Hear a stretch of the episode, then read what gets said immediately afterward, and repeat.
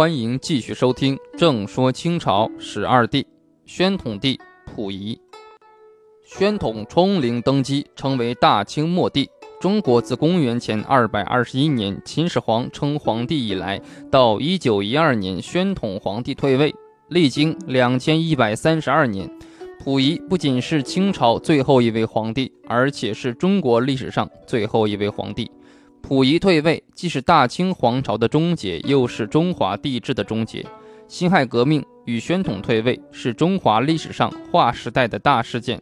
从此，共和代替帝制，民主代替君主。清朝十二帝中最后一位登基时年龄最小、在位时间最短的皇帝，就是宣统帝溥仪。